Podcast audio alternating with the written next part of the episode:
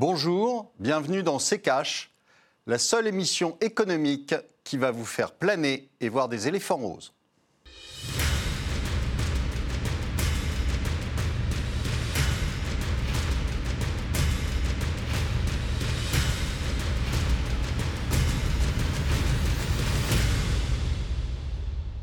Bonjour, aujourd'hui nous allons vous parler du cannabis et de la légalisation du cannabis récréatif.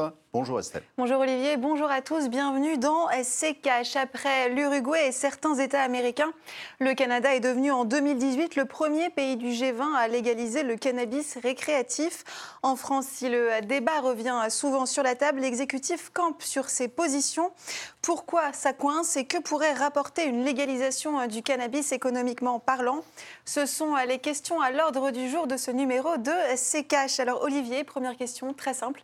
Faut-il, selon vous, légaliser le cannabis récréatif? Je n'en sais rien du tout. Euh, non, je, alors euh, euh, oui, ça rapporterait de l'argent.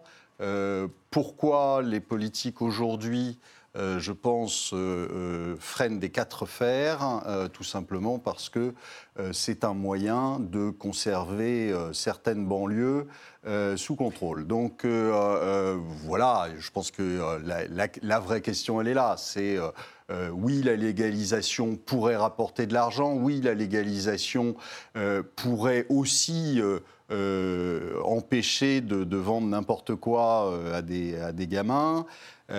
bon, après, il y a un problème de santé publique qui est évident. Maintenant, je pense que réellement, le, fait que les politiques aujourd'hui hésitent, en France en tout cas, euh, c'est pour acheter la paix sociale dans les banlieues. Alors euh, Olivier, je vous le disais en début de cette émission, certains pays ont fait le choix de la légalisation de la marijuana. Comment cela se passe chez eux? Tour d'horizon avec le tiroir cash signé Antoine Vassas et Ilan Zera.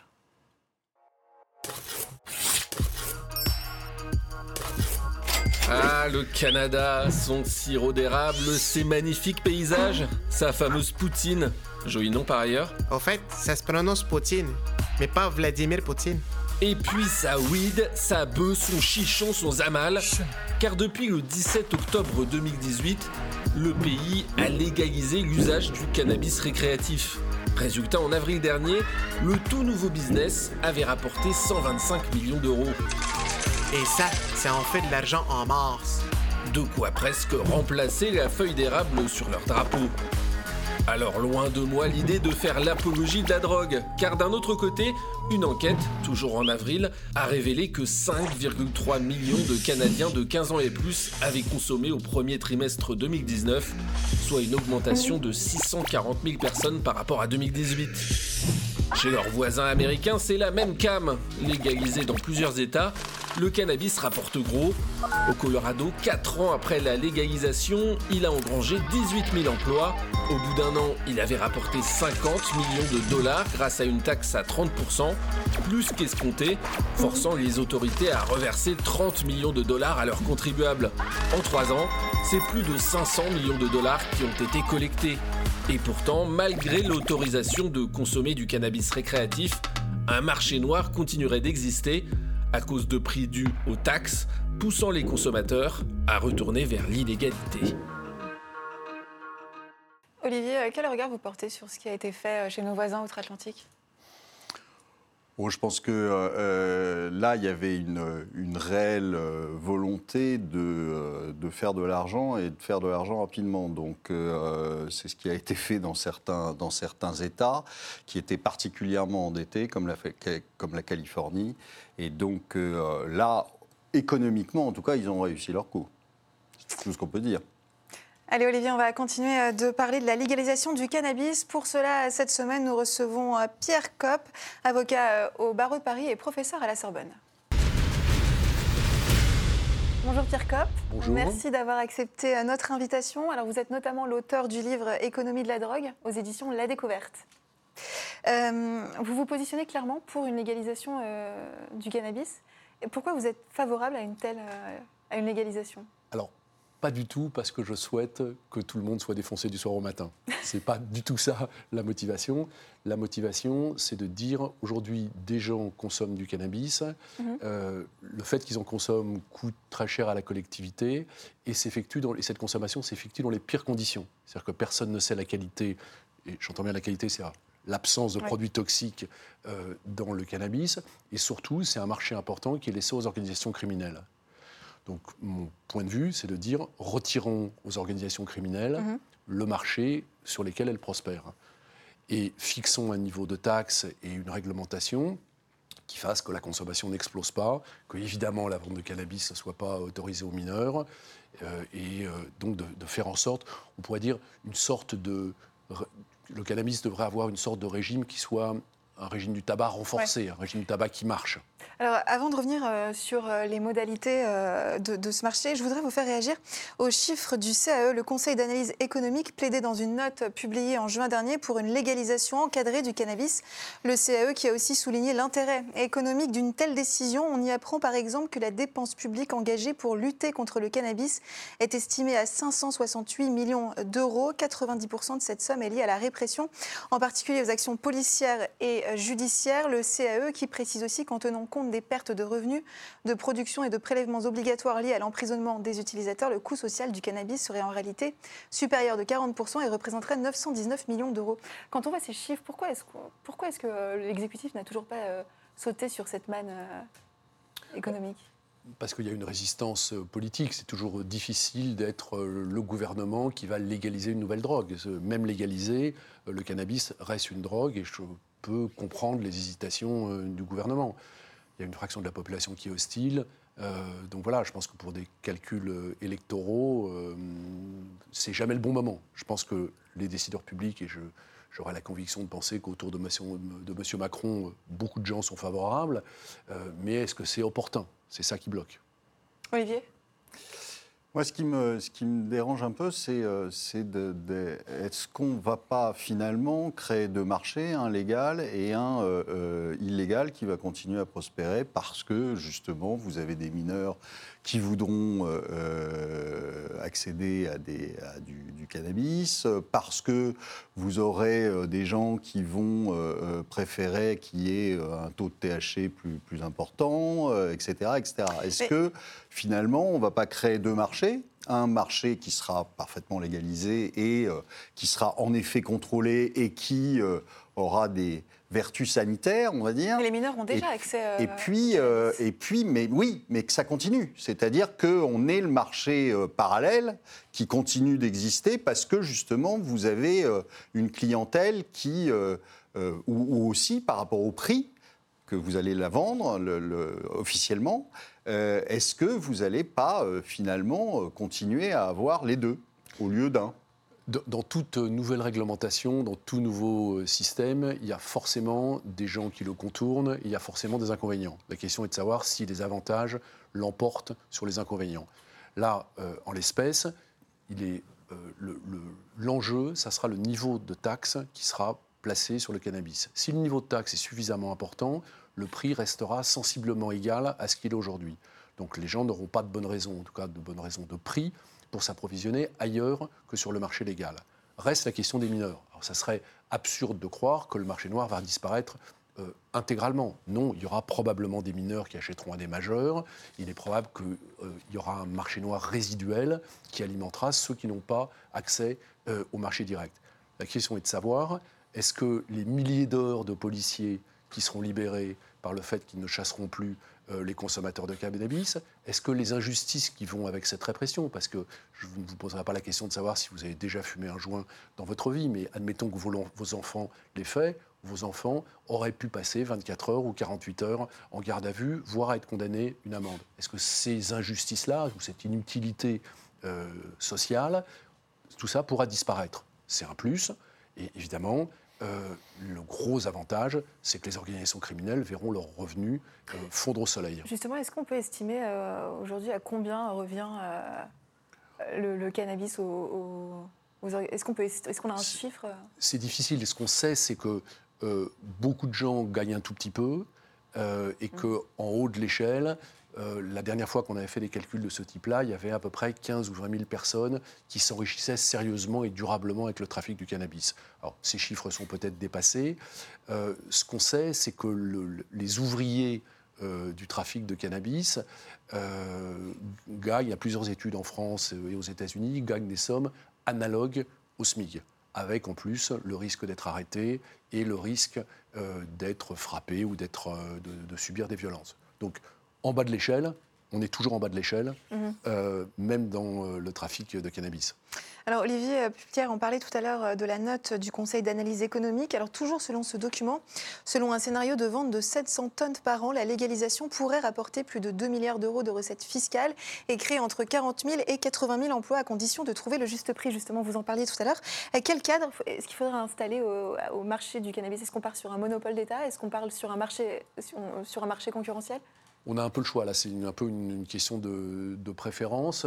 Euh, L'avantage de la régie, c'est la capacité de contrôler la qualité. Je précise bien, quand je parle de qualité, c'est pas que c'est super défonce, c'est qu'il n'y a pas de produits toxiques Mhm. dedans. Donc c'est un, la qualité, et deux, euh, de, de vérifier euh, le- les circuits d'approvisionnement. Donc la régie a ses avantages. On, on connaît aussi les inconvénients des systèmes publics centralisés.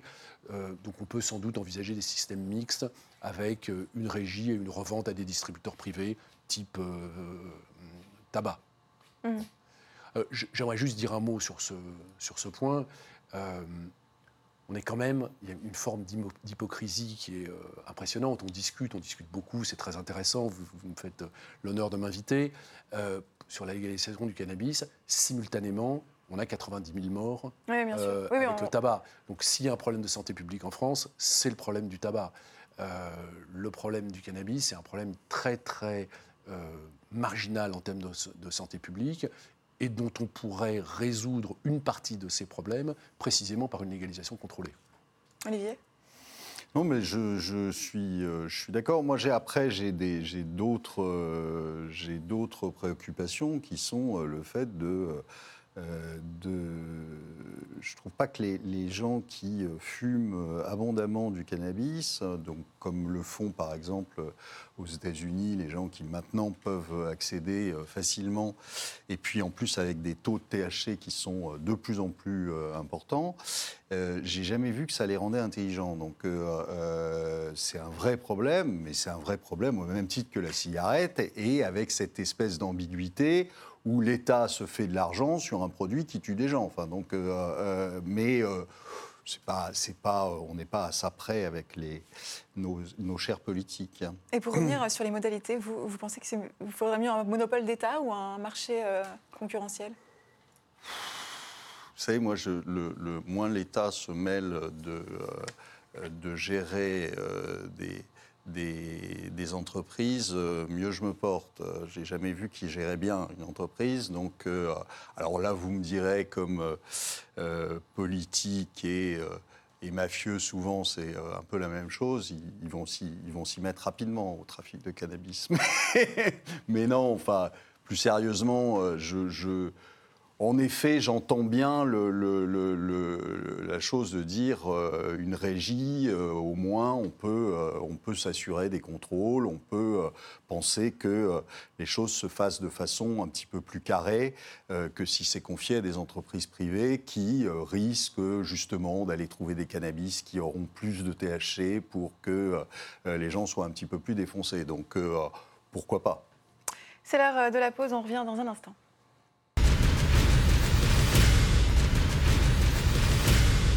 Nous sommes de retour sur le plateau euh, de CKH. On parle de la légalisation euh, du euh, cannabis avec euh, Pierre Kopp, avocat au barreau de Paris et professeur euh, à la euh, Sorbonne.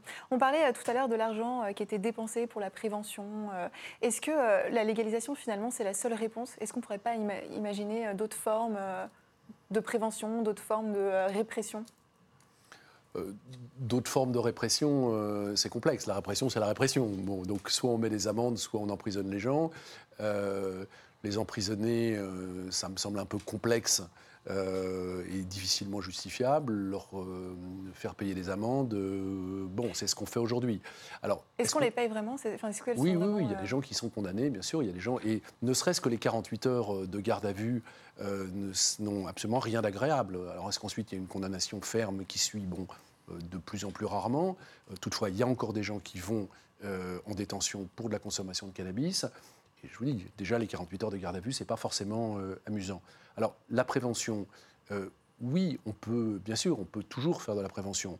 Maintenant, l'intérêt du système de légalisation, c'est précisément de recueillir de l'argent par la taxe et de pouvoir l'investir dans la prévention. Et surtout, de faire une prévention qui soit, qui soit compréhensible. Vous savez, quand vous allez dans un lycée et que euh, un médecin, un policier éventuellement un économiste essaye d'expliquer aux enfants ou aux ados que le cannabis, ça tue, le cannabis, c'est dangereux, alors que les deux tiers d'entre eux en ont fumé euh, dans la semaine, le message passe pas, il n'est pas crédible, parce qu'on est obligé de diaboliser euh, les choses. Moi, je pense que le cannabis, c'est une drogue. Vous avez dit, ça rend pas intelligent. Le whisky le matin, ça rend pas non plus très intelligent. Et à l'évidence, que les gens fument de façon récréative, je n'ai pas d'opinion sur la question, que de fumer avant de remonter sur ma moto tout à l'heure, mmh. ça me paraît euh, une très très mauvaise idée. Fumer avant d'aller bosser, fumer avant les rapports sexuels systématiquement, fumer avant une conférence, très mauvaise idée. Bon. Donc la question, c'est de faire passer des messages euh, qui aient un sens et qui puissent être audibles. Pour ça, dans un cadre de légalisation, je pense que l'État et le système public pourraient euh, reprendre une légitimité de parole. Mmh. Euh, on, l'a vu tout à l'heure dans le cash, certains, euh, États certains États américains et le Canada ont fait le pas de légaliser euh, le cannabis récréatif. Quel regard vous portez sur ce qui a été fait là-bas? Bah, il faut d'abord avouer une chose, c'est que ce genre de débat n'existait pas, et même la possibilité de libéralisation ou légalisation du cannabis n'existait pas avant que les Américains les, fassent. Et il y a un côté un peu, dans les premières interviews que, auxquels je participais, on me disait mais est-ce que vous croyez que c'est possible? Et je répondais un peu en plaisantant bah oui, si Obama l'a fait, maintenant on a le droit de le faire. Bon, donc il y a un côté un peu agaçant euh, au fait qu'une bonne idée ne devient une bonne idée que si elle est validée par un exemple euh, américain. Ça, ça m'agace un peu. Euh, bon, ils ont fait une légalisation de marché. C'est un peu de la discussion. Dans tous les États. Dans tous les États. et qui effectivement permet à des producteurs privés de gagner beaucoup d'argent. Bon, est-ce que c'est plus choquant euh, qu'une autre forme d'industrie? Pour moi, ce qui compte, c'est la qualité du contrôle. Olivier? Euh, Sûrement, après, on n'a pas énormément de recul. Est-ce que ça, est-ce que ça, par exemple, est-ce que ça a euh, diminué les, filières de, contrebande, enfin les, aux États-Unis? Dans les États qui l'ont fait, est-ce que ça a complètement euh, supprimé euh, le, cannabis euh, non légal? Complètement, certainement pas. Mais à consommation égale, ça a nécessairement diminué la production illégale. Donc il y a forcément un effet de substitution. Alors est-ce que c'est un effet de substitution de 80 90 comme vous l'avez dit à, à, juste titre On n'a pas encore un recul, on n'est pas inscrit dans le temps. Mais oui, évidemment, il y a 80-90% de la production qui s'inscrit maintenant euh, dans un circuit contrôlé. Et ça, c'est plutôt une bonne chose. Et au Canada, est-ce qu'il y, y, a déjà des pays qui ont, euh, mis en place, par exemple, le monopole d'État dont vous parliez tout à l'heure? Alors, le, on va dire que l'approche euh, monopole, c'est vrai que vous l'avez souligné, ça fleure un peu la France et les nationalisations, Renault. Bon, moi, je ne suis pas un obsédé de la formule régie. Euh, je pense que c'est quelque chose qui devrait être euh, en discussion. La seule chose qui est importante, c'est de faire en sorte que la réglementation fonctionne. Alors ensuite, qu'elle fonctionne mieux de façon concurrentielle, on voit les inconvénients, c'est le risque de recherche absolue du profit. De façon centralisée, on voit l'inconvénient, une bonne bureaucratie d'État placée sur le monopole du cannabis. On voit ce que ça peut euh, donner aussi. Donc, en fait, je n'ai pas une opinion très tranchée là-dessus. Ce qui compte, c'est les règles du jeu, la non-accession aux mineurs, mhm. l'absence de publicité, etc., etc. Et de calquer euh, un peu sur le modèle euh, du tabac aujourd'hui Un tabac renforcé. Je ne suis pas très satisfait euh, de la situation du tabac, que je trouve, je trouve que la réglementation est insuffisamment mise en œuvre. donc voilà, ce que j'appelle un régime du tabac renforcé. Pourquoi est-ce qu'en France, on est, pourquoi ça, ça coince encore? Pourquoi est-ce qu'on a du mal à euh, je sais pas, euh, peut-être qu'on a une réticence à s'envoyer en l'air, quoi. C'est euh, peut-être ça, le- si je peux terminer par une plaisanterie. Olivier Euh, Je, je ne sais pas non plus. euh, en effet, peut-être qu'on a des. Mais je, ce que je, enfin, je, je pense sérieusement ce que je vous ai dit au départ, c'est-à-dire que euh, aujourd'hui, euh, c'est une manière aussi pour l'État de faire tenir tranquille euh, les banlieues dans lesquelles vous avez des dealers et dans lesquelles l'État ne rentre plus, la police ne rentre plus dans certains quartiers et que finalement leur laisser, les laisser trafiquer leur, leur cannabis ou autre est une manière d'acheter la tranquillité. Je, je parta- alors sur ce point, je ne partage pas votre point de vue. D'abord parce que euh, la police a du mal à rentrer dans les dix quartiers, mais elle y rentre. Euh, elle arrête des gens, on les trouve en garde à vue. Les, les policiers font un travail qui est difficile, mais ils le font. Euh, la vie de dealer, c'est pas un long fleuve tranquille. Dire, il y a des longues étapes euh, par la casse prison. Euh, donc non, je ne crois pas qu'on achète le, le- le- je crois pas que ça soit l'optique du gouvernement actuel que de l'acheter la paix dans des banlieues par le cannabis. Euh, je crois que le- le- C'est un, c'est un problème moral, du coup. il y a un problème moral et c'est surtout que personne. euh, Il n'y a pas de groupe de pression. Dire, les fumeurs de cannabis ne sont pas un groupe de pression euh, tellement efficace, donc ils font pas des mani- ils n'organisent pas des manifestations. ils- ils- finalement, il y a quelques personnes qui disent légalisation. Il n'y a pas un groupe de pression qui s'organise pour obtenir la légalisation. Ce n'est pas la priorité du gouvernement. Ils voient les inconvénients, ils disent les avantages sont incertains, les inconvénients électoraux Bah, il y a- sont plus certains. Il y, a des rece- il y a des recettes, et, par exemple, de la création d'emplois, qui est quand même des recettes qui sont, euh, qui sont, Oui, qui sont mais euh, le- le- on va dire que l'objectif pour un gouvernement, c'est bien sûr de rééquilibrer les dépenses publiques, mais euh, on s'y prend lentement. Euh, en revanche, assurer sa réélection, c'est une préoccupation immédiate. Donc je pense que les gouvernements se disent, oui, on voit bien les coûts qu'il y a à prendre, on ne voit pas forcément les bénéfices en termes électoraux, donc on hésite. Mhm. Merci, euh, merci beaucoup Pierre Cobb d'avoir participé à cette émission. Je rappelle que vous êtes économie- euh, avocat au barreau de Paris, euh, professeur à la Sorbonne et auteur du livre Économie de la drogue aux éditions La Découverte. On termine cette émission, Olivier, avec le chiffre de la semaine 7,5 milliards de dollars. Washington a reçu cette semaine le feu vert de l'Organisation mondiale du commerce pour appliquer des droits de douane sur 7,5 milliards de dollars d'importation de l'Union européenne. Des sanctions qui pourraient entrer en vigueur à partir du 18 octobre prochain. Les États-Unis vont donc imposer des taxes douanières de 10% sur les avions importés de l'UE, 25% sur d'autres produits industriels et agricoles comme le vin, le fromage, le café ou encore les olives. Ces, san- ces sanctions, elles sont en représailles à des subventions accordées à Airbus par plusieurs pays européens, dont la France. Une résolution à l'amiable du contentieux Boeing-Airbus est la meilleure solution. Déclaration de Bruno Le Maire, le ministre français de l'économie. Olivier, est-ce que c'est possible de régler ce différend à l'amiable? Vous savez, euh, c'est Bruno Le Maire. Donc, euh, une fois qu'on a dit son nom, on a tout dit. Euh, il est ministre de l'économie, euh, malheureusement. Et, donc, les déclarations de, de M. Le Maire, il est face aux États-Unis. Les États-Unis profitent de leur puissance pour euh, imposer à tout le monde, aux Chinois, maintenant c'est l'Europe, euh, imposer à tout le monde des, euh, des taxes et c'est du racket, euh, pas plus, euh, pas moins. C'est-à-dire, euh, on essaye, euh, il essaye de faire, euh, de faire rentrer de l'argent dans les, euh, dans les soutes euh, du PIB américain.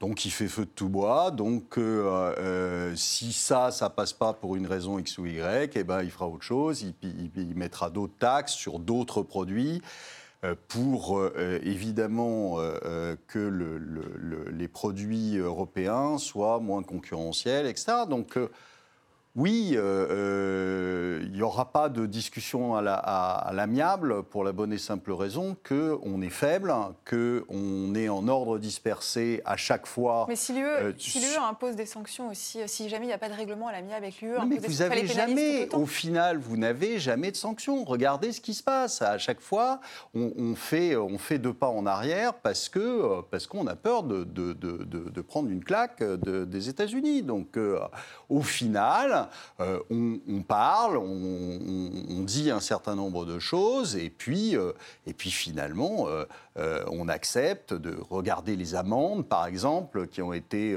qui ont été mises par les États-Unis sur le, principe d'extraterritorialité du- du droit américain. Euh, euh, on a râlé, mais enfin, on a payé.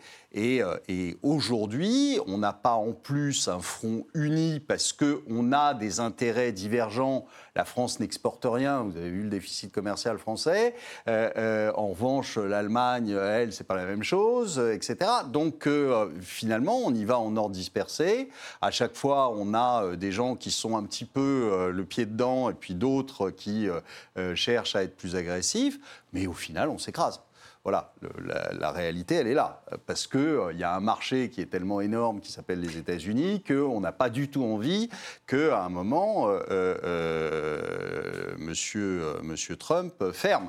Quelles conséquences si euh, il continue à imposer des sanctions euh, Bah, quelles Allez, conséquences euh, Justement, euh, quand, euh, quand, vous êtes, euh, quand vous êtes en position de force et que vous voyez en face de vous des gens qui ne réagissent pas, euh, vous pouvez aller très loin. Donc euh, il va continuer. Pourquoi il se gênerait C'est un pas de plus dans la guerre commerciale.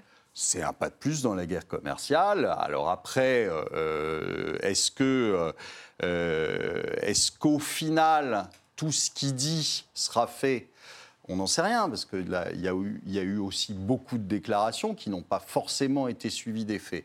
Mais euh, là, ça semble quand même assez probable que ça soit suivi des faits. Donc, euh, euh, il n'a absolument aucune raison de s'arrêter, puisque personne ne l'arrête, personne ne se met en face, personne dit non.